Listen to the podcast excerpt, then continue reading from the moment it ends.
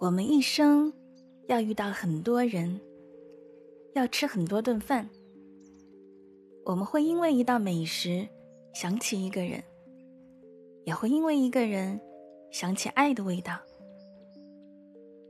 晚上十点，说一些好吃的给你听。我是恭喜，在丽江开店和生活的时光里。爸爸来看过我几次，每次都会待很长的时间。乐安巷二号刚刚开业的第一年，直到年末过春节的时候他才来。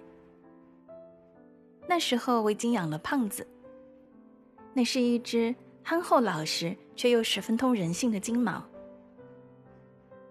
爸爸第一次看到胖子的时候，保持着一定的距离，好奇的盯着他。而胖子也一脸好奇的端详着爸爸。生活在我的小店里的胖子，自打记事起，就只见过各色小鲜肉和漂亮的小姑娘，或是路过的特别愿意停下来和他戏耍的游客，大都亲切又热情。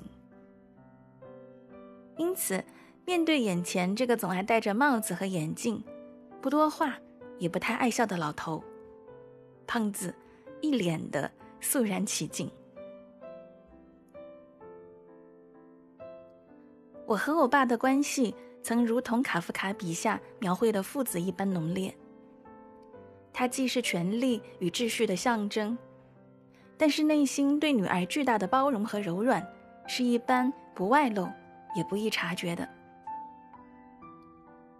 我从小就是叛逆，也比较坚持自己所相信的事情的孩子。可能是受妈妈的影响，在念小学和初中的时候，妈妈就开始尝试中年创业，辞职出来单干。大概有一年的时间里，我都没有太见过她。每天晚上我睡觉了，妈妈才回来。早上我起床上学。他也刚刚出门，匆匆打个招呼，各自就分开去不同的地方。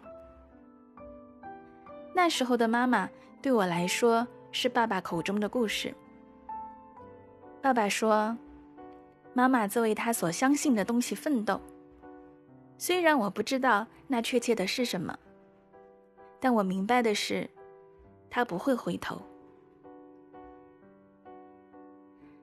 在整个青春期生理和心理发育成长的时光里，我大部分是和父亲在一起。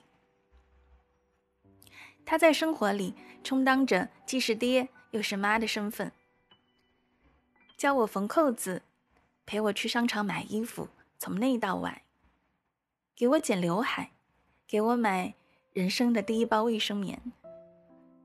暑假里带我去游泳，一起去钓鱼。训练我做一件事情的专注力和忍耐力。饿了便回家做我最爱的凉面一起吃。面的凉滑，花生酱的浓厚，醋的酸爽，再加一勺辣椒油，吹着风扇，两个人吃得痛快淋漓。在我狼吞虎咽的时候，我爸总会在凉面里。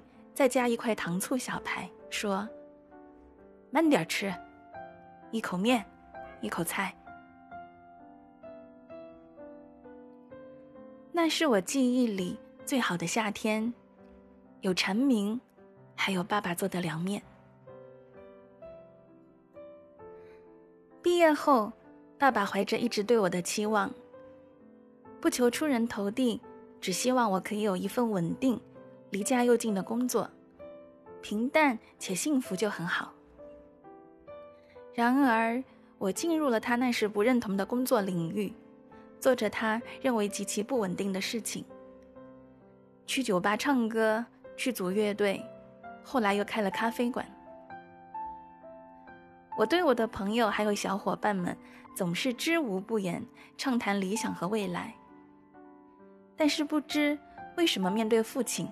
我好像很少对他的质疑做过任何解释，甚至都没有向他描绘一下我想要的究竟是什么。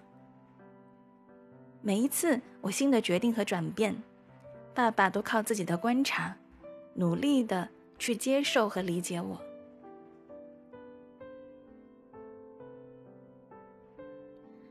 过年时候的丽江是全年里最忙碌的时候。光景好的前两年，几乎忙到要飞起来，从早上十点到晚上八点，基本停不下来。爸爸总是默默的承担一些他会的活，照顾我们的三餐，忙的时候就一直站在水池边，从早到晚的帮忙洗盘子和杯子。偶尔休息就去角落里抽支烟，默默的看着我忙碌的样子。小店不忙的时候，他就学着自己磨咖啡豆，学着喝咖啡，甚至后来比我还喜欢喝咖啡。认真又积极的参与我的生活，时常给我的朋友圈点赞。他喜欢坐在店的角落里，喝着我泡的茶，读我买的书，吃我学做的凉面和小排。现在经常来我的直播间。努力听懂我在说什么，在唱什么。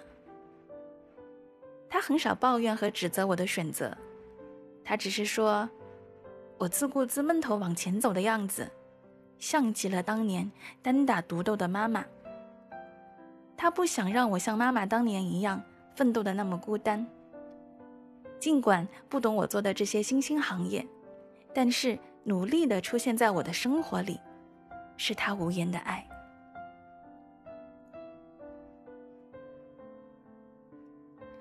卡夫卡曾经写信给他的父亲，信里说：“我写的书与你有关。我在书里无非是倾诉了当着你的面无法倾诉的话。虽然以后依然不会拥抱，也不会大声说我爱你，但是那又如何？我也想在我的文字里。”轻轻的告诉你们，我有一个好爸爸，他陪着我，爱恨交织的浪迹天涯。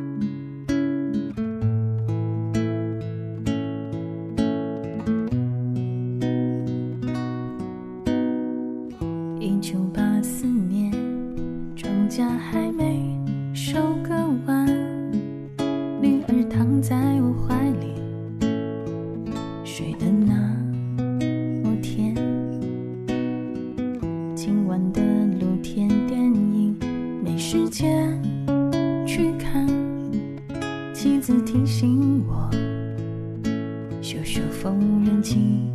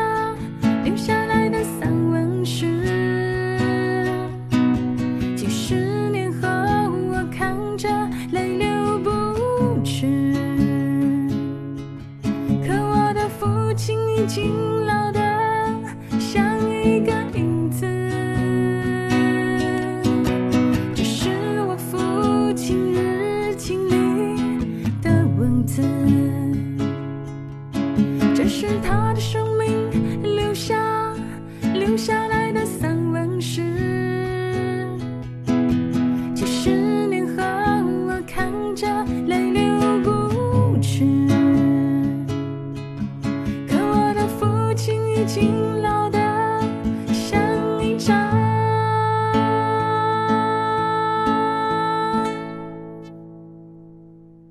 旧报纸，